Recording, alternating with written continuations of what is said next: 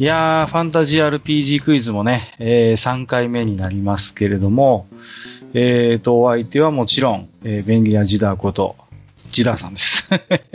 よろしくお願いします、まあ。変わらないですからね、実態は。そんなに。まあまあまあ。何ですか、こう、まあ、割とね、僕は、ほら、ジダさんと直接お会いしたこともあるんですけど、あのー、演じてるジダっていうキャラクターは、まあ、本当に結構、ジダ落斎さんのまんまかなっていう感じでね。うん。まあ、各家演じる彼はね、あえてその、おっちょこちょいなキャラクターを、あえて、あえて本人がね、あの、そうでないところを、あえてその演じているわけなんですけれども、まあね、その辺のこう、巧みなこう、ロールプレイをね、はい、あの、ぜひ楽しんでいただければなと思いますけれども。はい、はい、そうですね。なんだよ えっと、えー、じゃあ早速やっていこう。ここからはじゃあね、えー、また、えー、羽馬亭にやってきたというところで、うん、まあ、なんだ、こう、暇つぶしで俺たちが始めた、このファンタジー RPG クイズもね、結構、いろんな、ここに集う冒険者に、えー、こうじゃないか、ああじゃないかっていうことでね、あの、回答をもらえるようになって嬉しいんだが、えー、早速じゃあ今回は、えー、前回のね、えー、出した問題についての、えー、冒険者諸君の回答と、まあ、それに対するコメントをやっていこうかなと思うよ。で、えー、問題の詳細は愚者級用82、愚者級 TRPG 部20、愚者級的ファンタジー RPG クイズの、えー、問い4から問い5を聞いていただきたいと思います。じゃあ、早速やっていこう。えー、クエスチョン4、えー、カルの出題だったトラップ作りの名人についてのコメント。えー、今回からね、えー、カルとジダーで交代で読んでいきたいと思います。えー、まず一人目。バーニー、アットマーク、クソザコ冒険者って書いてますね。えー、クエスチョン4への回答。これはもうね、依頼人がその魔術師でトラップのテストのために冒険者を雇っていたとしか考えられない。って思うじゃない？でも実際はそれだけじゃなくってね、そのトラップにかかった冒険者のリアクションがクリスタルに保存されていたの。そしてそれは、ヨウツベと呼ばれる魔法映像共有空間での再生数稼ぎに使われているというわけ。私も英雄的石膏のあなたが、ホーヒヨンの音のする椅子に座って驚く様が、チャッチャチャラッチャチャッチャチャチャッチャと、マンボナンバー5に合わせて何度もリピートされる様には失笑したっけ？そんなことあったかな？え、え、お前本当に17歳かって？何を言ってるのかさっぱりわかりませんけど、あ、腰つべの私の動画もよろしくね？ということでいただいております。うん。まあ、なんだ？この世界にはそう、腰つべというものがあるのか？いや、おいらもまあいろいろここではトラップには引っかかったんだが、いつの間にそんなものが記録されてるとはな。これは全然わからなかった。うん。まあ、これからの回答にもあるんだが、その、結局、この依頼人が、その、トラップ作りの名人と言われる魔術師だったんじゃないかという意見は結構見られたな。うん。うん、確かに。まあ、これは、うん、でもそういう風にな、なるかなと思いますけどね、あの限られた情報の中だと。うんうん、あの、実際私もちょっとね、あの、確信に触れてしまいそうだったんで、あの、質問ができなかったっていうのがちょっとね、この回答の幅の狭さに来ちゃってるんじゃないかなとは反省してますけど。うんうんうん、なるほど。うん、まあでもね、さすが、あのここに集う一癖も二癖もある冒険者の皆さんの回答なんで、いろいろバリエーションがあって面白いですよ。じゃあ、2通目はジダーの方で紹介してもらってもいいかな？はいはい。どうやらね、あの、パンダが届けてくれたというお手紙がありまして。本当にね。うん。何なんでしょうね。うん、えっ、ー、と、まあ、差出人に、えっ、ー、と、三流ほふりし不意と書かれてあります。なかなかドラゴンスレイヤーのようで。なかなかね。はい。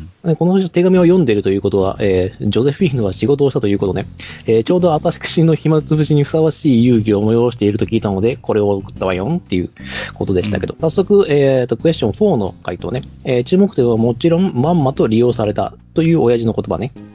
難しく考えることもなさそうだけど、あえて二通りのシナリオを推理してみたわ。えー、一つは、えー、罠作りの名人としての名声、いえ、悪名と言った方がいいのかしらね、この場合。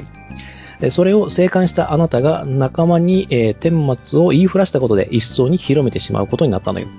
よほどの悪趣味に過ぎなければ一流のトラップメーカーなんて闇の世界で引く手あまたですから。えー殺してしまっては報告者が生還できないんだから、それはアトラクアトラクションじみた罠になってしまうわね。えー一級の罠とは、えーよく、えーと、や、やめる罠にあらずと。これは知り合いの、えー宇宙農家や、えーと魔人の娘や悪大官が言っていた言葉よと。で、もう一つのシナリオは、えーその魔法使いが後継者を育成してた可能性ね。トラップメーカーとしての実力をつけさせるには、えー実際に何も知らない人間を罠に誘い込み作動させる。つまり、実技試験で、えー実績を積ませるしかない。あなたはまんまとルーキーにとっての美味しい経験値になってしまったのかしらねっていう回答になっております。はい。うん。まあ、これもそうね。まあ、えー結局、オイラは利用されたんじゃないかということで、まあ、二つ、えーあのー、まあ、回答をもらってるんだけれども、うん。なかなかこれも鋭いところがあってね。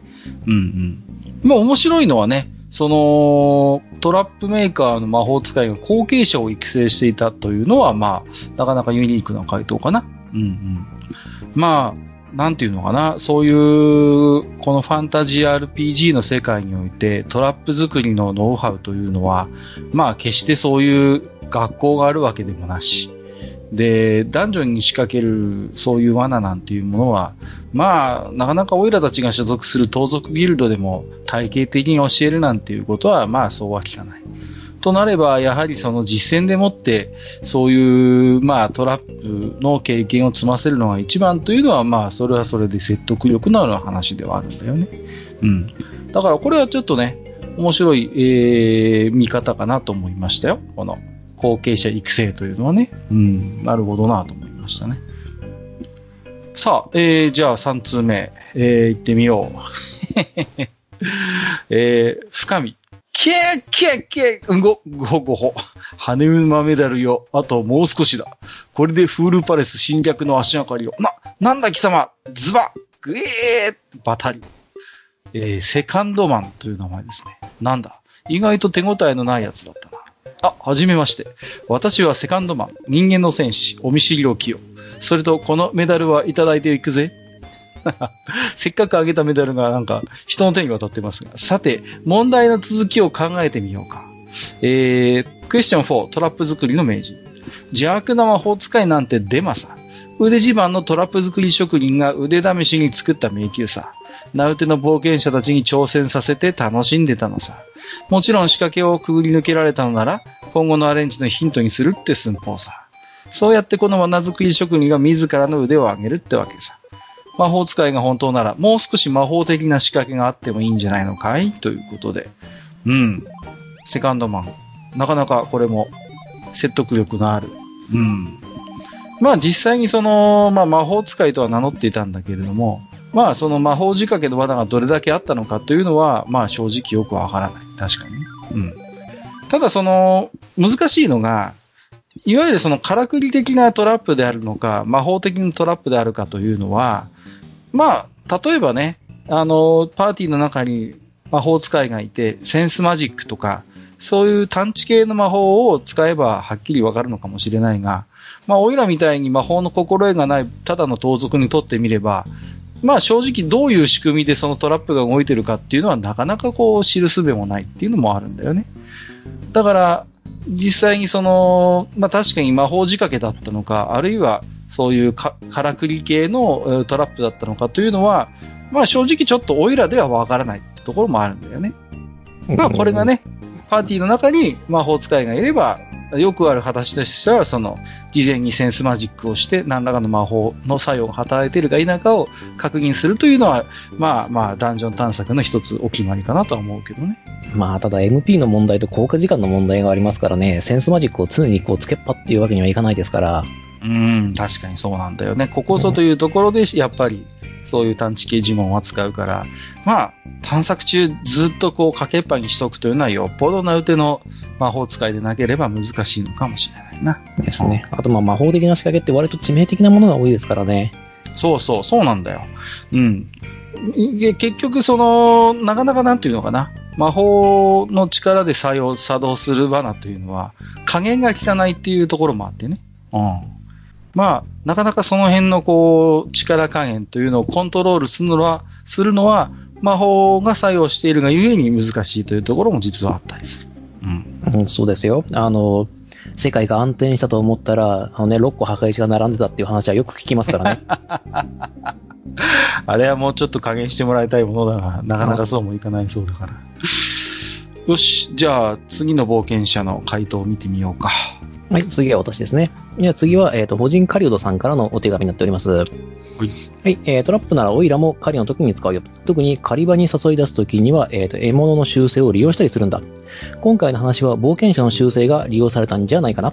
まず、えーと残えー残虐なストラップを使う、えーと邪悪な魔法使いの噂を流す。なんなら自分で自分に賞金をかけたっていい。そうすれば冒険者はおのずと狩り場である根城にやってくるわけさ。そこで数々のトラップが冒険者を待ち構えている。でも、魔法使いの目的は冒険者を殺すことじゃない。だから罠にかかっても殺さないように工夫がしてあったのさ。そんなことをして魔法使いが得られるものは何かって？それは情報さ。どんな罠がかかりやすくて、どんな罠が避けられ、あと避けられやすいのかっていう値千金の情報が得られる。それが分かれば罠の精度はますます上がっていくっていう寸法さ。ここまで来たら魔法使いが不在だった理由もわかるよね。別の場所から遠見の魔法で冒険者の様子を観察してたんじゃないかな。本当に討伐はされたくないだろうし。根城の奥にあったわずかな金貨は協力してくれた冒険者に対するお礼なんじゃないかな。冒険者仲間や宿の親父さんの様子からすると常習犯みたいだし。ま、自分の趣味のためにやってるのか、罠の情報をよそに売るためなのかってところまではわからないけどね。情報すらトラップにしたその魔法使いはまさにトラップ作りの名人と呼ぶにふさわしいね。おいらもあやかれたいってもんだよ。というお手紙をいただいております。うん。これはね、限りなく正解に近い。非常によくできた回答だと思う、これをね。うん。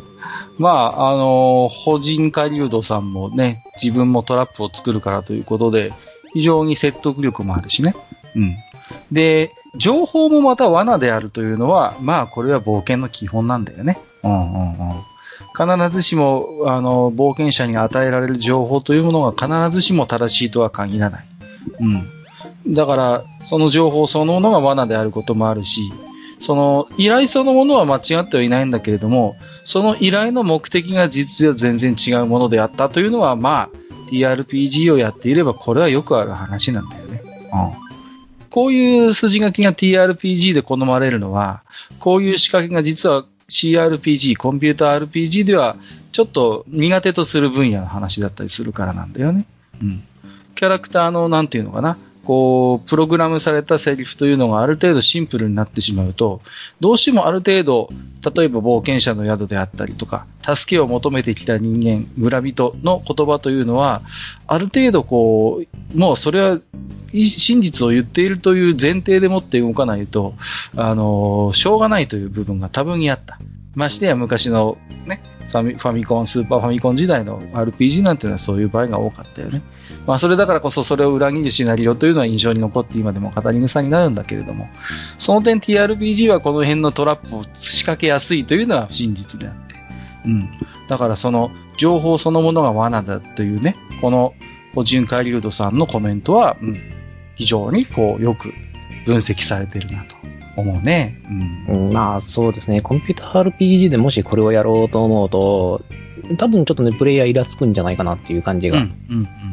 そうなんだよね。ね、あの、だってトラップにかからないとフラグが成立しないからシナリオが進みませんよっていう仕掛けになるじゃないですか、この場合って。うん、うん、うん。うん。そうそうそう。避ける手段がないじゃないか、ずるいじゃないかっていうことにもちょっとね、イ何かね。ライラすると思うので、でそこはこう、やっぱ、あの、人人対人であるこの TRPG だと、そのあたり、こう、いろいろと仕掛けができると。そうなんだよねうん。まあ、今回のクエスチョンに関して言うと、ミッション自体は成功してるんだよ。失敗をしてるわけじゃないんだ。うん。まあ、わずかとはいえ報酬も手にして、冒険冒険の目的、それ自体は、まあ、達成はしている。うん。だけれども、まあ、肩透かしを結果として食ってしまったわけだから、そこに対してね、まあ、どれだけ説得力のある理由を用意できるかなっていうところなのかな。この辺がね、CRPG だとなかなか難しい。うん。報酬という部分においてもね。まあ僕は、まうん。だから、この、あのー回答はとても、うん、鋭いなと思ったよ。じゃあ次へ行ってみよじゃあ次はコメガさんのやつですね。じゃあ、閣下お願いします。はい。あ、あ僕だっけか。あ、そうか。はい、あの、私が読みましたよ。え、そうだっけ？え、あの、あー私が読みました。あの、すいませんあの、ここでリアルで、あの、イカの塩辛するのやめてください。ごめんごめん。次はオイラの4番だった。うんえー、コメが、クエスチョン4、トラップ作りの名人。罠に致死性はなく突破が可能だったこと。ダンジョンに宝が少なかったこと。邪悪という噂の魔術師が不在だったこと。宿の親父や他の冒険者仲間が事情を知ってそうなこと。以上の点からトラップを設置した者は侵入を防いだり、宝を守るためにトラップを設置したわけではなく、冒険者に挑戦してもらうために設置したのだと考えられます。宿の親父さんのまんまと利用されたという言葉からトラップ設置者側に利益があることがわかります。おそらくトラップを前にした冒険者の行動を研究するための実験、観察用のダンジョンだったのだと思います。下手に怪我人や死者を出すと冒険者が途中撤退してしまうので安全な罠にしたのでしょう。利用されたと言っても挑戦した冒険者もトラップの経験値が上がりますので、ある程度ウィンウィンの関係なのではないかと思います。ということでした。うん。これもやっぱり他の冒険者のみんなと同様にね、うん。やはりこれは、オイラは利用されたんじゃないの？あえて、あの、そういう致死性の罠を置かなかったんじゃないの？という分析だよね。うんうんうん。そうそうそう。まあ、非常にね、これも、うん、あのー正解に迫っている、うん、回答ですけどね。うんまあ、宿の親父は冒険者仲間が事情を知ってたっていうのは確かにそうだったんだよね。うんうん。だけど、なんだろうね、この、まあ、実験観察用のダンジョンということでね。やっぱ、オイラの問題は簡単すぎるのかな。まあ、一応ね、初級者用狩る、上級者用ジダーって分けてるんで、まあまあ、そういう意味で言えば目的は達成はされてるのかなとは思うんだけれどもね。うん。まあこれも本当に非常に正解に近い分析ですな。うん。よし、次行ってみよはい、えー、次は、えっ、と、冒険者名、クローネさんからいただいております。う。うん。はい、えー、まだ魂が定まっていないので、まだキャラクリしないということなので、口調が今後変わったらごめんなさいということでいただいております。はい、えーと、そのこえークエスチョン4。えーそもそもそんな、えー互角非道の魔術師って存在するのかなっていう疑問から始まってますね。うんえー周りの話からして、ここいらの先輩方はみんな、えーと、命に優しい罠ということを知っているっぽいし、新米冒険者を使って己の罠の技術を試している、えー石膏の先輩冒険者の仕業じゃないかな、という回答をいただいております。うんうんうん。はいはい。まあこれもね、うん、ユニークな視点かなとは思う。うん。新米冒険者を使って自分の罠の技術を試している石膏の先輩冒険者の仕業。ただどうだろう。その、実際にその、まあ冒険者としての石膏が、こういう回りくどいことをして自分の技術を確かめることをするだろうかという疑問は残るよね。う。うんん、ん、そうなんですよね。これ先輩冒険者とかじゃなくて、引退冒険者とかだったらあるかなと思うんですよね。今までの経験を活かして、えートラップメーカーとしての第二の人生を歩むっていう場合はおそらくあるかなとは思うんですけども、あの、はい我々冒険者、現役冒険者の場合って、ああいう大掛かりな罠って使わないんですよ。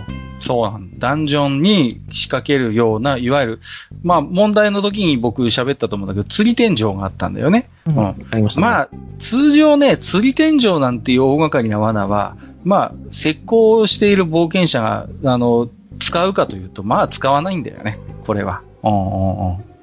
だからやはり、あくまでそれはダンジョンに、を根城にするもののための技術であって、うん。ちょっとここは無理があるかなというところですね。うん。そうなんですよ。石膏っていうこの職業じゃなくて、実はもうトラップメーカーっていう専門職にならないと、そうああいったものはできないので、うんうんなかなか難しいね。うちらが使う罠って大体、あの、ナルコとかですもんね。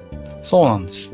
ナルコまあだからとシアナとか、うんうんうんうん。そういう本当になんて、そのその場で、まあ、ある程度準備をして、こう仕掛けられるものになってくるから、これが釣り連城となるとね、なかなかこう、1日や2日でどうこうなる、やっぱり罠ではないんだよね。うん。うんとなってくまると、なかなか先輩冒険者という線は消えてくるかなという感じかな。うん。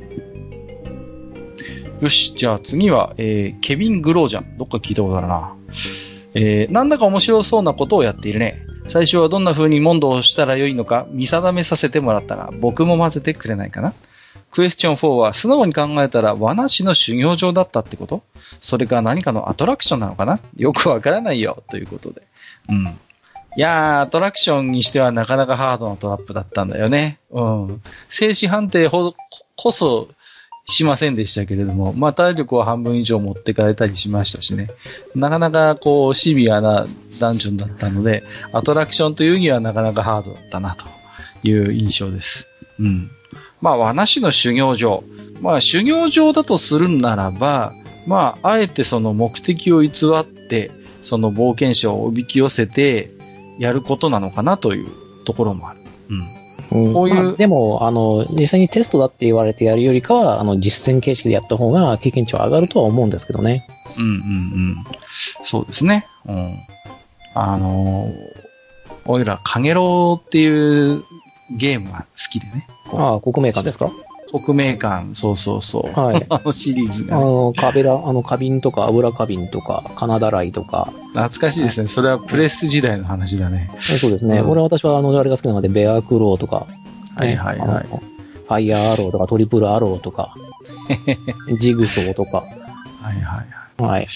まあまあ、やりね、ましたよ。スプリングフロアとかね。コンボが決まると気持ちいいんだよね。うんは 何の話だっけ？あ、そうそう。罠の話あの、あの、まあまあぜひやりましょう。あの、ゲームマスターの皆さん、あの、あの、国名館、えーまあ、新章でもいいですけど、かげろうというゲームがございます。ぜひね、やってみてください。非常にね、あの、性格が陰湿になります。とてもおすすめです。いや、あれはいいです。ただ、あれをプレイヤーに向かって、まあ、あの、マジでやると切れられるんでやめておきましょう。やめた方がいいでしょうね。ただし、あの、一つのギミックとして使う分には非常に面白いです。うんうん。まあ、なんていうのかな。うん。まあ、大いに参考になる部分もあるんじゃないのかしらね。うん。えっ、と、まあ、和梨の修行場っていうのもなかなか面白い、あの、見方かなと思いましたね。この辺はユニークだったな。さあ、じゃあ最後の回答は、えー、ジダーさん読んでもらおうかな。はいえっ、と、モブプラスさんからですね、駆け出しのファイターで人間だそうです。えっ、と、クエスチョン4、えーその伝説、オイラも聞いたことがある。それは伝説のダンジョン。風雲竹城だったんじゃないかな。沈む池の石、えー、ゴム弾を高速でぶつけられる吊り橋、えー潜った冒険者はなぜか大した怪我もなく帰ってくるとか、殿はいなかったんじゃないかな。残念。ということですね。はい。まあね。まあそういうジブラルタル海峡か。いや、まあ確かに。いやー、友人系も懐かしいね。おー個人的にはキノコでポンが好きだったの。何の話です？そういうことじゃない。そういうことじゃないんですけど、まあまあまあ、ね。あの、今、ああいう大掛かりなセットを使うものって難しいんだろうなと思いますけれどもね。そう単純に妨害なしのタイプになっちゃいますかね。サスケとかがそういう系統に近い。まあ、そうね。まあ、まあうん曲曲も一緒だからね。でも、でもやっぱね、ジブラルタル海峡のね、あの理不尽さっぷりはね、ちょっとね、見てていいと思いますよ。でもあれ、今の例えばサスケ経験者たちがやったら結構いいとこ行くんじゃないですかね。うん、だグ系とか。だと思うんだよね。もっと時間制限つけてやったりとかすれば。そうそうそう。復活させてもらいたいけどね。うん。えっ、と、ちょっと脱線したけれども、えークエスチョン4、トラップ作りの名人の回答は以上です。さあ、じゃあ、えっ、と、回答ということなんだけれども、まあ、あのー実際にこれね、僕がロールプレイしたものをもの元に、えっ、と、出題をしてるんだけれども、今回のこの、えー邪悪な魔法使い、残虐なトラップを作ることにかけては天下一品という噂の邪悪な魔法使いというのは、えー実はですね、あの隣の国で、こう、悪さをして追放されてしまった、えーまあ、本当の魔法使い、本当に魔法使いだったんだよね。うん。で、まあ、実は、その、こう、リクルートのために、こういうダンジョンを用意していて、自分がいかにこのトラップ作りが巧みであるかということを、冒険者をおびき寄せて、まあまあまあ。で、生かさず殺さず。まあまあ殺さずだね。うんうんうん。で、評判を立たせて、まあ自分のトラップ作りの名声を上げるというのが、まあその真実だったんだよね。まあ、オイラみたいな、こう、おしゃべりが、あの、方法の手で帰ってきて、いっぱいおしゃべりしたおかげか、まあ、この後しばらくして、この魔法使いは、この国の宮廷魔法使いとして、えー使えることに見事に成功したというオチがあったお話でしたね。うん。まあ、ですので、えっ、と、わずかばかりの金貨というのは、まあ、その魔法使いの言ってみれば手間賃のようなもので、はい。で、あとはまあ、そうね、えっ、と、あまりその観光例が敷かれているので、他の地域にまでその話というのは、まあ、広まってはいなかったのだが、まあ、その拠点になっていたであろう冒険者の宿ではもう暗黙の了解というか、そういうもう公然の秘密のような状態になっていたので、まあ、あんたも騙された、利用されたってわけだねっていうことで、まあ、エールをおごってくれたというのが、まあ、ことの真相でございました。はい。ということで、えっ、と、今回ね、回答をざっと見ましたけれども、うんうん、まあ本当に、えー、皆さん、鋭い、またはユニークな回答をいっぱい寄せていただいたので、まあね、非常に、えー、誰にメダルを差し上げるか、悩むところではあるんだけども、今回は、えっ、と、非常に説得力のある回答をしてくれた、ホジュン・カリュードさん。ね。ホジュン・カリュードさんに、えー、ハネマメダルを1名、1枚申請したいなと思います。うん。あとはそうだな。もう1枚ぐらい。うーん、そうですね。まあ、えっ、と、バーニーにもじゃあ1枚差し上げようかな。メダルをね。うん。なかなか。いやいや、ここは我々の年代でに近しいであろう、あの、モブプラスさんにあげるのはどうですか？はいはいはいはい。まあまあ、竹市場。じゃあちょっと大盤振る舞いだけどしょうがない。今回は、えっ、と、モブプラスさんにも1枚。ということで、都合、えー3名の冒険者に羽馬メダルを申請したいと思う。うん。以上、クエスチョン4トラップ作りの名人の回答編でした。さて、では、えっ、と、クエスチョン5炎の迷宮の回答編に進みましょう。はい。で、えっ、と、こちらについても、えー詳しい、まあ、問いについては前回のファンタジー RPG クイズを聞いていただくとして、えー早速じゃあ回答を紹介していきたいと思うよ。はい。じゃあまずは5つ目、バーニー、あとマックスザコ冒険者さん。クエスチョン5への回答。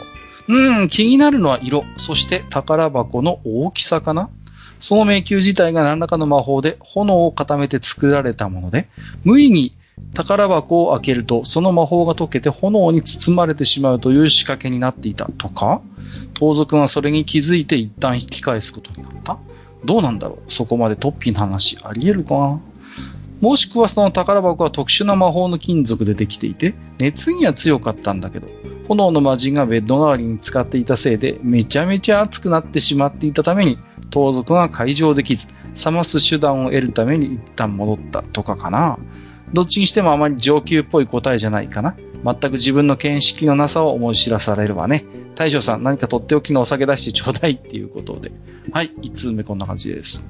はい。まあ、これはですね、あの、視点は合ってます。視点は合ってます。まあ、要するに、その、男女がなんで熱いかっていうことなんですよね。うんうんうんでそこを、えーと見て、皆さん、あの、見ていただいてるんで、その回答のちょっと色の違いとかに楽しんでいただければなと思うんですけれども、うん。えーと、要するにこの熱を何とかしないと、ダメですよ、とうん。いうようなのが今回のあの問題の肝になっております。はいはいはい。なるほどね。はい。じゃあ、えー、そこの辺に注目して、他の冒険者の回答も見てみましょはい、えー、じゃあ次の回答者は、えーと、天文学者、えーと、ウェンディゴ・ベスプッチさんからですね。う。うん。うん、なかなか年季が入ってそうな方ですけど大丈夫ですかね？はい。ふむ。炎の迷宮とな、なんだか懐かしい響きがするのを、わしも昔、そうじゃな、33年前であったが、その頃探索者ダンジョンもまさに炎の迷宮と呼べる代物であった。ちと昔話でもさせてもらおうかの。案外、説問の答えにに近い話になるやもしれん。とある回廊を抜けた先にあるその迷宮は何せ熱かった。いやいや、本当に熱かったんだ。燃えていたから。何しろ、あーと、そこら中燃えているんじゃからな。一歩歩くだけで生命力を奪われるような感覚がしたわい。現れるモンスターも、ゴーゴンやらヒドラやら、ケツアルカトやら、これでもかと炎ばかり吐いて気を走ってます。ひいひい言いながら先に進むと、奥に現実があってな。とある女神が封印されていたのをちょいちょいと解放したところ、迷宮の熱を通さない衣をいただいてな。その後の探索が楽になったんじゃ。そうそう、その封印を解くにあ解くのに3つの宝玉が必要だったんじゃが、説問の宝箱も普通の鍵とは違う何か条件があって、最初に攻略した際には用意していなかったものなのかもしれんの。あるいは時間が回帰した可能性もあるな。道潮時に、えー迷宮内に水が入り込んで迷宮内の様子が一変するとか。わしも九段の、えー宝玉をはめ込む、えー際に順番を間違えたせいで、月の位置がお同じ位置に戻るまで待たされたものよ。ほっほっほ。というお手紙をいただいております。どっかで聞いたことのある話だぞ、これは。おーまあまあまあ。あのーそうね。やっぱりポイントはその、熱なんだよね。その、とにかく、その迷宮が熱いというところが一番の謎であって。うんうん。ね。この、このまあまあ、あの、ちょっと聞いたことのあるような冒険譚もね。うん、はい。でもまあ先に、先に言っとくぞ、ウェディング・オブ・スコッチ。それはな、炎の迷宮じゃなくて炎の不快だからな。三つの宝玉は、えっ、と、み、三つ玉、塩玉、なんだっけかな？うんかな？うん。まあ、満ち潮時に、満潮時に迷宮内に水が入り込んで、迷宮内の様子が一変するか。うん。まあ、可能性としてはあるよね。うん。その、どこに迷宮があるかにもよるけれども、じゃあ説問の中では、あの、山の中腹っていうふうに言ってるので、あじゃあ、満ち潮、満潮ということはまあないないんですよね。うん、なるほどね。そうか。うん。まあ、そのダンジョンの様子がね、一変することがあるのかどうかというのも、まあ、まあまあ、それは仕掛けと、ギミックとしてはかなり面白いですよね。うん。3通目。あ、また来ましたよ。産業ホフイリシフイ。またパンダが届けてるみたいですね。えー、さて、クエスチョン5の方だけど、その世界で遊んだことないとどうせわかんないでしょ、これ。最初はダンジョンそのものがザラマンドラのような下流の体内で落ちかと思ったけど、廃人が設置されていたり、宝箱という人工物がある時点でちょっと違いそうね。多分その宝箱、いえ、その中身こそが迷宮迷宮の熱源じゃないかしらん？ベッドぐらいの大きさって書いてたけど、本当にベッドだったりして。中に入ってたのが眠り姫だなんてロマンティックよね。口づけしたら顔が文字通り溶けるぐらいお熱いお姫様でしょうけど、ということでした。はい。うん一族レビュアーズに似たような話があったような気がしたな。もう一つのポイントはここなんですよ。やたらでかかった宝箱。これが何なのかっていうこと。そう、これが何なのかというお話ですようね。ん。これがもう一つのポイントだよね。はい。うんね、ありがとう、あの、ジョゼフィーヌ。うーん。だからその大きやたらでかい宝箱と、そのやたら熱い迷宮というのがどのような形でリンクするのかというのがどうやらポイントのように思うんだよね。はい、そうなんですね。で、うんあの、問題の時に言ったかどうかはちょっと記憶になくて、聞き返してないのであれなんですけど、あの、まあ、ゲームマスターの性格は悪いよなっていうふうな、神様の、ここを作った神様の性格相当悪いなっていうふうには言ってたんで、言ってあの。単純な、こう、あれではなかったんですよね。ここに至るまでのやつが実は、まあ、言っちゃなんですけど、こあの、トラップだったんですよね。うんうんうん。なるほどね。うん。そうか。じゃあもう少しいろんな冒険者の回答を見てみよう。はい。じゃあ、セカンドマンからですね。あ、深見さんからあのメダルを奪った。はい。じゃあ、セカンドマン。うーん、こっちは打って変わって、いかにもな魔法的な迷宮だな。魔法は専門外なんだけど、つづらの中身は氷かな？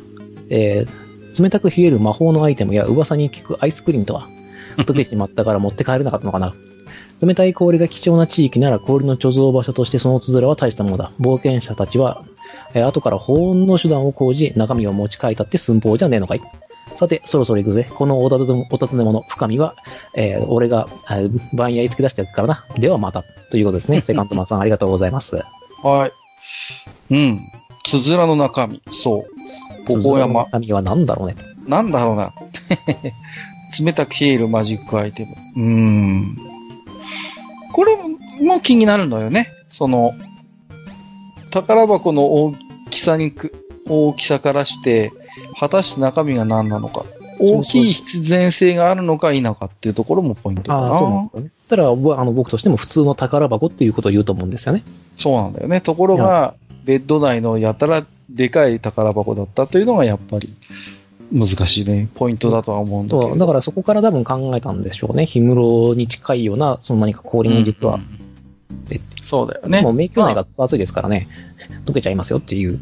うん。だからその、例えばね、こう、でっかいでっかいその宝箱を開けて、ものすごいこう断熱のやっぱり仕掛けがされてあって、中にあるものがそういう何かこう熱にやはり強いもの、あるいは熱を打ち消してくれるようなものっていうのはまあ、非常に説得力のある話かなと思うけどね。さて、次はトラウロコ2兵、ティラナ。はい。一問目は外してしもうたが、やはりカルドのは優秀な石膏なのだな。いや、失礼した。やそんなことないですよいただきました。いやいやいやいやいや。そんなことないです。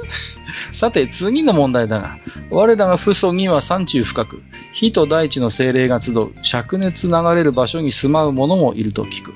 今回の迷宮もそれに近しい場所だったのではないかな。そんな場所にある宝箱となれば、灼熱、赤熱するほど熱せられていてもおかしくはない。もしくは宝箱の中身が熱の発生源という考え方もできるな。ともあれ、宝箱が赤かったのは元からではなく、熱せられた結果というわけじゃな。いかに優秀な盗賊殿であっても触れられなければ宝箱を開けることはできない。えもしかしたら鍵開け道具が溶けて使い物にならなくなったのかもしれんかな。盗賊殿も自らの技量を発揮できず撤退することになったのだ。はがみもするだろう。後日挑戦した際には、や熱に強い鍵開け道具やら耐熱性の手袋など事前準備をしっかりしたのじゃろう。思いつくのはこんなところか。会場の呪文が使えるものでもいれば話が違ったのかのということでした。はい。はい。これは、えっ、と、盗賊がね、会場を試みたんだけれども、できなかったという話がありましたよね、クエスチョンの中で、ね。はい、そうです。クエスチョンの中にもありました。うんっていうので、そこから、えー至ったことが非常にいい視点をしています。正解にかなり近いところにいます。おーやはりその、盗賊が会場に失敗したというところもやっぱ大きなヒントなんだね。はい、そうなんです。うんで、えっ、と、後日、えっ、と、攻略したっていうのは、そういうことですよね。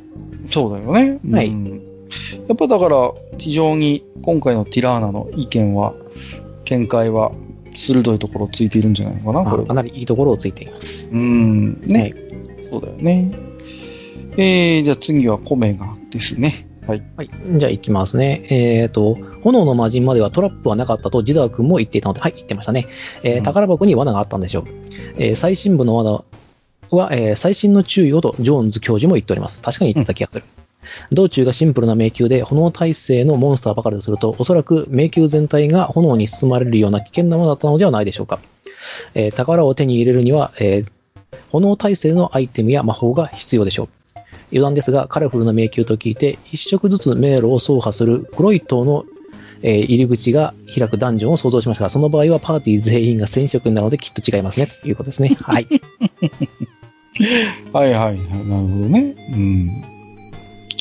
えっ、と、これもね、一つポイントとしては、やはり宝箱に注目をしているというところでね。うんうん。はい。コメヤの鋭いところは、そのね、やっぱり、えー炎の間島ではトラップはなかったと言ってたというところも、まあ、やはりポイントなんですかね、これは。はい。えっ、と、もう先に言っておきますと、ここまでは正解してます。実は、あの、宝箱にはトラップがありました。おおじゃあ、じゃあかなり真実に迫っておるじゃない迫っているんですね。えーだから、命中の、えー、と作りがシンプルで、えっ、と、通路、扉、えっ、と、まあ、室内、すべてに罠が一切ない状況下で最後まで行ったんで、うん盗賊は、罠の探知を忘れてしまったっていうのが一つのポイントです。おー、ああ、なるほど。はい。なるほど。道中、まあ、もうあまりにもノーガードだったわけだから、まあ、そりゃちょっと石膏としても、そうだよね。あの、その、流れでね、こうそう。チェックを怠ね怠ってしまったっていうのが、その最大のポイントで、彼は部屋に入るなり、あの、宝箱を調べますと言ってしまったんですね。いやー、その誘導もなかなか巧みだな。ああ、えー性格悪いですよね。さて、えー、次は、フレデリック・ M・ モットーさん。部屋ごとに色が違う迷宮だああ、なんか聞いたことあるぞ、それ。それな、部屋に入り直すことに色が変わるんだよ。そんでな、そういうダンジョンに出くわしたときは、とりあえずフロア内の全区画の色を特定の色に統一することで仕掛けが作動するもんなのさ。で、冒険者向け観光ガイド、ルルブに以前書いてあったぜ。あははははということで。はいはいはい。どうですかね？色が変わる。うーん、これは違うね。今回に関してはこういうものではなさそうだな。ね、うんやっぱもうちょっとあの、色を、えっ、と、私自身が、であ、もし私自身がゲームマスターであったならば、うん色をもっと対比的にします。そうね。確かにね。うんうんね、赤とかオレンジとかって僕は言ってたんで、赤、オレンジ、黄色と確か言った記憶があるんですけども、うん同系色ばっかですよね。そうでしたね。はい。であればやっぱり青とか黒とか白とか、それを混ぜます。うんダンジョンを探索する中で、一筆書きのように目的地に到達するということは、まあ、まずなくて、何回か同じ部屋に入り直すことは通常はあるんだよね。で、そういう時に色が変わるんだとするならば、絶対出題の時に大きなそれは特徴なので、言うはずなんだよ、示談が。だから、これは不正解です。あっさり言ってしまった。いや、でもこういう仕掛けがあるっていうのは確かにまずあります。ただこれは、えー、どちらかというとコンピューター RPG 向けなんですよね、この仕そう掛けって。なんですね。うん。なかなかね、これをね、うん、あの、TRPG でやるのは、あの案外効果的でなかったりすることもある。うん。視覚情報がないですからね、コンピューターの場合は一発でその、で、しかもあの作業できるんで自分で、うんパッ入り直して、入り直して、入り直して、よし、じゃあこの色にしましたっていう、視覚で見れる上に自分で操作してるので面白いんですけど、あの、DRPG でやってしまうと、じゃあ色が変わるまで入り続けますって言われて、じゃあ青になりましたっていう、ただこれだけのプロセスで終わってしまうんで、そうなんですよね。はいうん。はい。残念でした。えっと、お次はクローネ。また来ましたよ。はい、クローネさんですね。えー、では何分新米なもので、えーそんな熱い地底の迷宮には挑んだことはないんだけれども、えー真っ赤な宝箱って、えーベッド台の大きさなんだよね。それって誰かのお墓でガーディアンを倒しても中からもう一手出てきて倒す余力がなくて引き返したとか。でも途中で、えー罠がなかったらしいから、墓らし用の防備がないのは謎なんだよね。うーん、お手上げ。えー本当の冒険であっさり最後を迎えたくないし、どんどん問題に答えて、えー事態を想定する力を養いたいなって。えーカラさん、リザーさん、ありがとう。あ、カラさん、その銀貨いらないです。これ？なんか処理すると手持ちの武器が、えー敵めがけてすっぽ抜けるのれがかかってるってドワーフのおじさんから聞きました。いやいやいやいや、そんなことないよ。一枚これさ、表に裏の刻印があって、あ、もうその話はいいですか。えっ、と、うん。まあ、クローネも自分で気づいてるけれども、そうそうそうそう。そこなんだよね。結局、あの、お墓だとするならば、えっ、と、間にトラップらしいトラップがないというのはいかにも不自然、不自然。うん。だし、何かしらありますよね。装飾品なり何なりって。そうそうそう。で、仮に罠がないかった、そういう、某所で墓がない、あの、罠が、罠がないってことは、通常考えられるのはもう墓に荒らされてしまった後ってことはあり得るんだけれども、まあ、ただ肝心の宝箱は手つかずに残っていたわけだから、やっぱりね、そういう意味で言うと、ちょっとこう、墓所である可能性は今回は低いのかなとは思うんだよね。うん。うん。であれば、あれですよね。あの、要するにお宝が眠っているダンジョンとして挑んだりはしないですね。うん、うん、うん。確か一番最初にその話をしたので、なんか、その財宝があるらしいダンジョンがあると。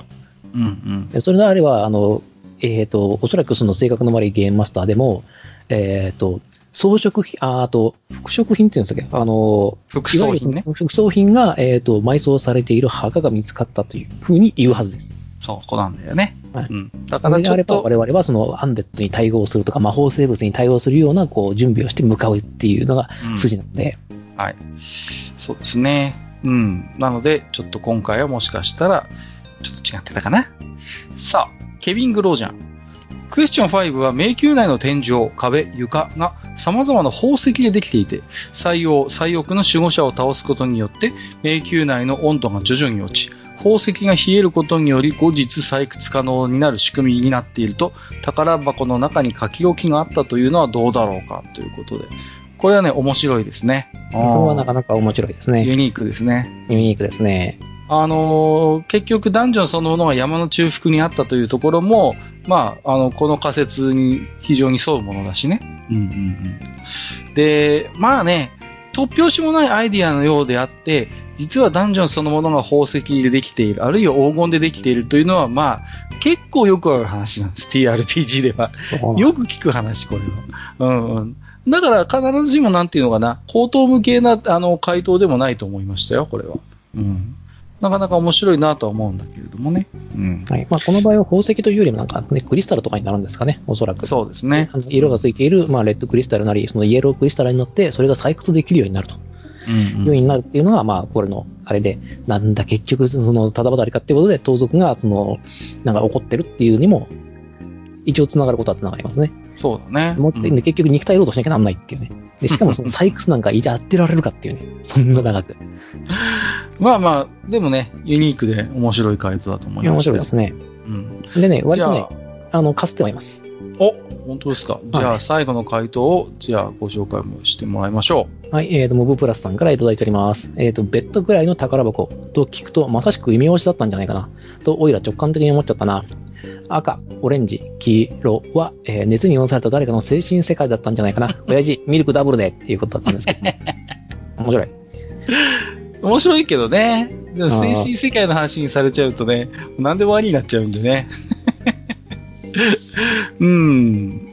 まあ、確かにベッドぐらいの大きさの宝箱というのはなかなかお目にかかるものではないし。うんないし。いや、で、オイラもね、最初に思ったのは、やっぱりあれだよ。このベッドぐらいの宝箱、宝箱という名前はついてるんだけれども、缶オケだったんじゃないかなって最初やっぱり思ったんだよね。うん、そううんねそうそういや。ね、それはね、割と狙ってやったんじゃないかっていうふうには、うんだからさっきの墓所っていう話とも繋がってくるんだけど、それにしてはちょっと道中ね、あまり墓所としての性格がやっぱり現れないので、特徴として。だからやっぱり古墳の中に眠っているようなそういう棺桶、石棺みたいなものとは、まあ、ちょっと趣が異なるのかなとは思いましたけどもね。さて、それでは回答が出揃いました。えー、ジダーの方からクエスチョン5の回答をお願いいたします。はい、えー、回答はですね、これ先ほどからちょこちょこ話しているんですけども、実はですね、部屋にトラップが仕掛けられておりました。宝箱の周辺っていうか、あれですね。それはですね、えーと、赤熱した金属製の糸が張り巡られてたんです。そしほて、うその色が壁の色と同色になるように、実はそうやって配置されてたんですね。だからそれが赤熱した金属だったので、えーと、哀れ、えーと、宝箱を調べると言って、のこのこ部屋に入って調べようとした盗賊はですね、あの、焼けついた糸に自ら絡まりに行って焼けたと。うーん、熱そう。なるほど。壁の色にはちゃんと理由があったんですね。そうなんです。で、その目を鳴らすために赤、青というふうに一応その部屋の色はうんたらです、うんたらですって、さも意味ありげに言ってたんです。あの、うんゲーム、あのゲームマスターは。はいはいはいはい。で、それに見事に引っかかってしまって、目の前に大きな宝箱があるよ、ベッドぐらい大きな宝箱があるよということで、それを見事にね、引っかかってしまった盗賊はですね、チキショーって言って、とにかく俺にな、あの、まあ、俺にじゃねえや、俺はその時精使ったんで、あの、プリーストに直してくれというふうに言ったんですけれども、うんで、直して解除するじゃないですか。で、うんそしてですね、あの、宝箱を開けようとしたらですね、まあ、その調べたらですね、またやけどしたんですよ。はい。なるほど。宝箱が熱せられていたんですね。はいはいはいはい。やはりね、そこは。でうんでそしたら今度あの、プリストがもう MP がないよと。さっきのマウス使っちゃったよということで、私が今度はあのリフレッシュを使って直しました。体力を全開にして。で、あの、罠はなさそうだから、戦士、その、剣とかで開けてくれっていう風にやって、うんで、戦士は映画あったんで、盗賊が結局あの自分のあの剣を使って、あの、箱をずり、あの、箱をず、はいはいはい箱の蓋をずらすことで開けたんです。で、宝箱そのものには、えっ、と、罠はありませんでした。はいそして、中に入っていたのは、ドロドロに溶けた金属点、金属だったんですね。あそう、確かに金銀財宝はここにあったんです。あ。なるほど。はい。ただし、持っていけないんです。うん。そうだよね。はい。まあ、金銀財宝だったものというのが正しい表現か。そう実際あの、ゲーム。ムマスターに言わせると、あの、ここはもともとその、金属を祀る神殿であって、えーここに迷い込んだ冒険者たちの装備なんかを全部ここに入れて溶かしてまったっていう。それが結局、金銀財宝にはなりますよね。金属であれ、はい鉄であれ、銅であれ、まあ、銀であれ、金であれがそういう溶け合って混じり合っている液体状のものがそれ、そこに収まってた。つまり、君たちは無駄働きだったんだよっていうことは言われてですね、これはいかんと思って。これ、後でまた攻略しに行っていいかという話をして、うん。はい。あの、素焼きの壺をいくつか買っていきまして、そして、えっ、と、私の精霊、私は精霊使いなんですけども、この世界には、あの、ファイヤープルーフという、えー熱に対する絶対耐性がつく魔法があるんですね。はい。えーそれを、えっ、と、かけて、えっ、と、素焼きの壺で金属のあれをすくって、あの、冷えるまで待って持って帰りました。なるほどね。あはい そこは、一つ冒険者根性を見せたという感じかな。うんいや、あーまあ、これやってられんっていうことで。まあ、はいはいそれも二足三門で買い叩かれたんですけど、いやー、まあまあ、ご苦労さんっていう話なんだけれども。はい。さあ、こちらも、えっ、と、非常にユニークな回答が出揃いましたが、羽馬メダルは誰に進呈しましょうか？そうですね、今回は、えっ、と、コメガさんですね。えっ、と、はいトラップはなかったといったこのジダーの発言にちゃんと気づいてくれたというのがあります。でなるほ、ど。えーと、まあ、その左翼にはまあトラップがありましたよっていうことは間違いないので、うん。で、あとはそう、あのー宝を手に入れるには炎体質のアイテムや魔法が必要だったって、ここも合ってますね。ごめんなさい。はいはいはうん。あとは、えっ、と、ティラーナさんですね。ティラーナ。はい、そうね。はいこれも合っておりますね。というわけで、このお二人に一応進呈しようかなというふうには思っております。うんはい、わかりました。あと、個人的に好きだったんで、あの、ウェンディゴ・ベスプッチにもあげましょう。はい、わかりました。だから先に言っておくぞ。そこは炎の不快だからな。もう聞いたことある話だったなと思って。はい、えー、ということでブルー、シーの命を手に入れてから挑むんだぞ、そこのボスには。え ーわからない人にはわかんないから。えー、ということで、回答編は以上でございます。さあ、では今回の出題編に入りたいと思いますよ。じゃあ、えーまた例によって、えーカルから初級問題1問、えージダーから上級問題1問出したいと思うよ。さあ、じゃあまずはクエスチョン6、えーカルからの出題。題しまして、三元の古物商というお話。初めて訪れた町で一仕事を済ませたオイラは、銀色に輝く、この町の領主をかたどった小ぶりの像を手に入れることができた。早速この町で処分しようと、盗品が裁けるという町の噂の鉱物商を探したオイラは、それぞれの店主に次のように言われた。古物商 A。武将髭を生やしたぶっきらぼうな中年。店内にはよくわからないガラクタが溢れ、整理されているようには思えない。その古物商 A 曰く。これはあまり価値がないね。銀貨10枚とだったら今すぐ交換してもいいが、サービスはなしだ。もっと高い値をつけてほしいなら他を渡ってくんな。これが古物商 A。次、古物商 B。身なりのいい紳士。店内は掃除が行き渡り、塵一つ落ちていない。店内に置かれている品物は銅像、絵画、壺など、いかにも上等な骨董品然としている。古物商 B 曰く、こ、これは値打ち物の芸術品です。銀貨100枚はくだらないでしょう。ただ、今はお店に交換できる銀貨がないので、夕方もう一度お越しください。あ、もちろんその像を預かるようなことはしませんよ。あなたも心配でしょまた持ってきてください。これが古物商 B。続いて古物商 C。立派な髭を蓄えたドワーフの老人。鼻眼鏡の奥の眼光は鋭い。店内には天秤、水槽、蒸留機などの実験器具が目立つ。古物商 C 曰く。うん。これには芸術性のかけらもないが、銀製だったら一応それなりに価値があるだろう。それでもよくて銀貨30枚といったところか。重さをちょっと調べたいからしばらくこれを預からせてくれ。何？半日もあればわかるさ。と、古物商 C。さてここで問題。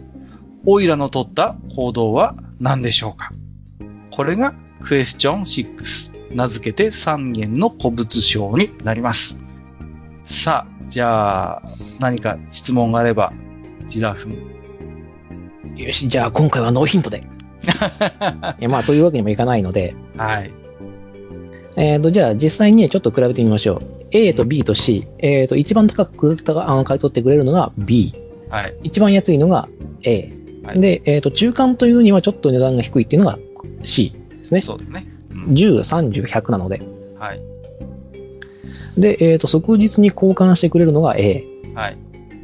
で、えっ、と、その、えっ、と、その次に高いのは半日預からしてほしい。うん。といった C。で、えっ、と、これ夕方にもう一度お越しくださいって言うからほとんど変わらないですね。時間、あの、時間的には。うん、B と C は。そうですね。なるほど。じゃあ、なぜ、えっ、と、このような、えー値段の違いが生まれたのかを考えなくちゃなりません。うん。そこは結構いいヒントになるところだね。うん。はい。まあ、そうですね。あ考えるんだったらね、私はね、一つね、うん注目したいところがね、うん一個あるんですよね。はいはいはい。この分とこの分に私はちょっと、結構今回はヒントいっぱい出したぞ。問題の中に。うん。はい。なので、これ私は文章で見れるからいいんですけれども、えっ、と、うんそうでない方のために、言った方がいいのか言わない方がいいのかがわからない。ちょっと難しいな。いいですよ。はい。あ、言っちゃってもいいですか？えっ、と、カル君が手に入れたアイテムというのは銀色に輝く領主をかたどった小ぶりの像であるので、金属製であることは間違いないですよね。まあ、少なくともオイラが見た感じではそうだったよ。金属製だっただろうということですね。うん、で、えっ、と、そのことを考えると、えっ、と、不思議なのは B と C で、えっ、と、見解が違うということなんですよね。うん。えー値打ち品の芸術品で、えっ、と、銀貨100枚はくだらないでしょうと言っている古物商の B と、ううん、芸術性のかけらもないが、えー銀製だったら一応それなりの価値があるだろうと言っている C。うん。この辺の違いが、えーなかなか難しいと思います。でもし、えーと、自身のこう、えーと自身の鑑定眼とかに自信がない場合は A に渡しちゃいましょう。そうですね。あの、B と C はもしかしたら厄介事に巻き込まれる可能性があります。で、ここでじゃあ、カルから、えー、いくつかポイント追加で。えっ、と、結果としてこのアイテムは、えっ、と、マジックアイテムということはなかった。うん。うんだから何か魔法的な力や価値が宿っている品物ではなかったんだよね。うん。それともう一つ。えー、オイラは古部長 A、B、C、どれか一つを選んだとは限らないということ。これが最後のヒントになるかな。うん。じゃあ、えー以上のジダーの質問とカルからの最後のヒントを元に考えてみてもらいたい。まあね、あの、ポッドキャストなんで何回か巻き戻して、えーもう一度問題文に当たってもらってもいいかなとは思うよ。はい。はいあのもしなんだったら、あの、A、B、C の、えっ、と、身なりや水の特徴なんかは文章として書き記した方が分かりやすいかもしれません。うん。これに関してはね。何かこう、め、まあ、あのーね、メモを取りながら、そんなにね、長い文章ではないから、特徴だけでもこう、書き記して比べてみると何かがわかるかもしれません。はい。以上がカルからの出題でございました。それでは、えークエスチョン7は、えージダーからということですよ。はい、えー、私からですね。はい、えー、これもまたまた、またまたあの昔の話なんですけども、これもね、今回もまたダンジョン探索の話なんですけども、大変申し訳ないですね。ダンジョン探索の話がどうしてもメインになってしまいます。うん。何しろね、私たちね、あの、筋力であらゆることを解決した実績がございまして、そうでしたね。はい、あの、筋力というか戦闘力であらゆることをこう、なんだろう、殴って解決すればいいと思ってるっていう人間たちなんで、いいですね。はい。それが許された時代だったんですね。まあ、そんな時代だったんで。で、今回はですね、まあ、さすがにゲームマスターもですね、思考を凝らしましてですね、厄介な迷宮に引っかかってしまった時のお話です。これ非常にシンプルな話ですんで、えー問題文そのものは短くなります。うん。えー今回はですね、迷宮を探索してたところですね、いくら進んでも同じ光景が広がり続ける通路に閉じ込められてしまったという話です。いくら進んでも戻っても同じ光景が続いています。非常に参りましたね。で、こうやって、まあ話にできていることは、この抜け出すことには成功したんですが、私たちは一体どうやってこの無限通路を突破したんだろうかっはい。ていうのが問題になります。ちなみに私たちと言ってるので、一応パーティーでは言ってます。うん、なるほどね。はい。えー、じゃあ、いくつか質問をさせてもらってもいいだろうか。はい、どうぞ。えっ、と、今回の冒険で、パーティーの中にマジックユーザーはいたのかな？もちろん言いました。バランスのいいパーティーです。バランスということは、まあ、一通り、まあ、戦士系から盗賊魔法使い系が、まあ、大体一通り揃っているということはいいいのかな、うん。なるほどね。うん。あとはそうだな。うーん。実際に、その、罠に気づいてから、脱出に成功するまでに、かかった時間のようなものは教えてもらえるのかな？かかった時間ですか小1時間かかりました。小1時間かかっその、小1時間かかりま実。際にループしているということに気づいてから、一小1時間ってことでいいのかな、まあ、あの、実際のセッションでのリアル時間で小1時間くらいかかりました。なるほど。そうか、そうか。はい。うん非常に難しかったですね。まあね、この頃にね、ちょっとね、やらかしてしまったことがありましてですね、おこれをね、あの、我々が勝手に難易度を上げてしまったっていうのがあるんですね。おーはないる。ほど。まあ、話自体はシンプルで、まあ、TRPG、CRPG、どちらでもよくある類の話ではあるんだが、うーん、そうだな。あと何かヒントになるような質問があるだろうか。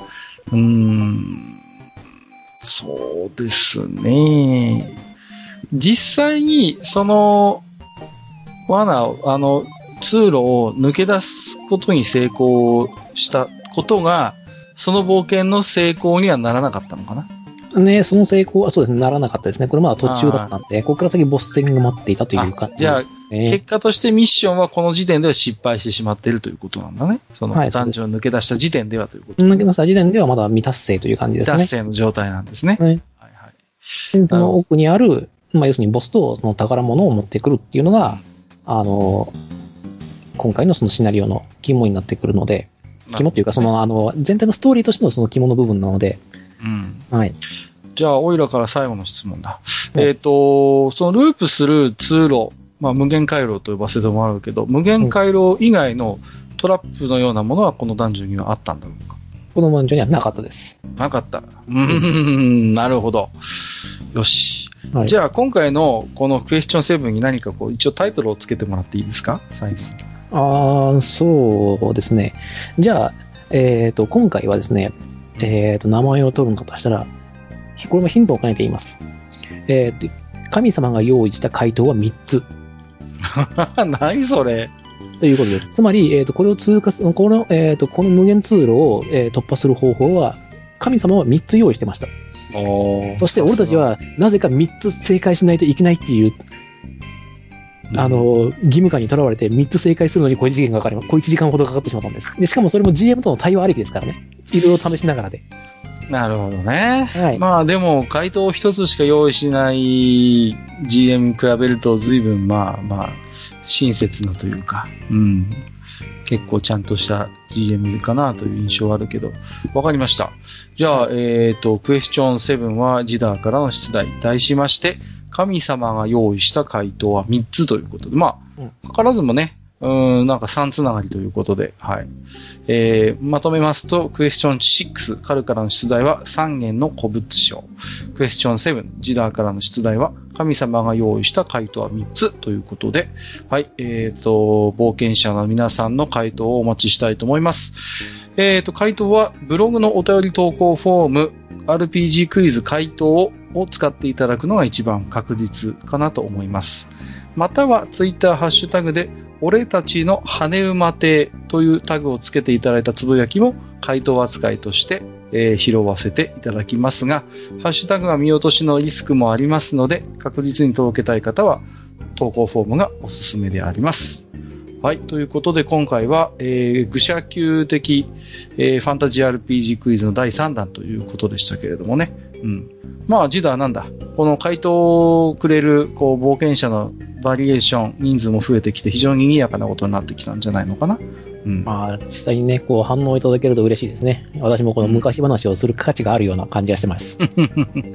いやーね、いろいろこの企画を始めて思うんだけどね、うーん、おいらも結構、これをきっかけで昔、ああ、こんなセッションあったな、こんな冒険もしたなって、こう、芋づる式に思い出されて、クイズのネタにはね、こと書かないのだよ。ああ、うんまあそれは羨ましいですね。何しろ我々戦闘力で全てを解決してきたセッションが多いので、多いので、あの、昔の、あの、リアルでやっていた時代と、あの、チャットセッションの時のチャットのログは全部残ってるんですけども、うん。あの、昔の、本当に昔にやってたセッションって、本当にもうなんか殴って解決っていう感じだったんで、なるほどね。はおーおいらはあれだね、一番付き合いの長い GM はシティミッションタイプのい。冒険が好きだったので、だから前回のクイズもそうだったんだけども、まあ割とこういうタイプの、えー、シチュエーションが多くてね。だからまあ成功、まあ好んであの頃もやってたんだけど、みそういう身分としては非常に楽しいセッションを随分やらせてもらったなという思い出がありますね。はい、えー、ということで、今回は、えー、またクエスチョン6、7ということで、えー、ふるって、えーご応募いただければなと思います。はい。愚者級的ファンタジー RPG クイズ、お相手は、えー、私、えー、閣下ことカルト。はい、えー私こと、えー便利屋ジダーでお送りしました。えーまだあの答えが出てないんですけれども、あの、うん謎のローブの人物、ローブをかぶった人物 に関してのあの回答をお待ちしております。誰か、えー誰か当ててくれ。わしは頑張って作ってるんだ。はい。えー、自堕落斎さんをね、えー、ツイッターの方で、えっ、と、あれですか。なんかこう、創作メモみたいなのも公開されてるようなので、うん。ああれのブロマガですね。あ、ブロマガか。で、このブロマガで、あの、はい、一応、はい。本当はね、あの、全部終わったらこう一斉に公開しようかなと思ったんですけど、はい、出てますんで、もし、ね、えっ、と、ドラスレイ TRPG の気になってる方も、ぜひね、えー、ジダラクサイさんの、えー、あれ、ツイッターで貼ってはいるんですか？それは。貼ってない貼ってないです。ひっそりとやってるん 何やで。ってんすか？ひっそりとやってるんで。萩谷さんのリツイートを探してください。リツイートというか、はい。あの、は萩谷さんは多分ね、ツイートしてたと思うんで。見つかってしまったからね。はい。じゃあ、今回もお聞きくださりましてありがとうございました。はい、ありがとうございました。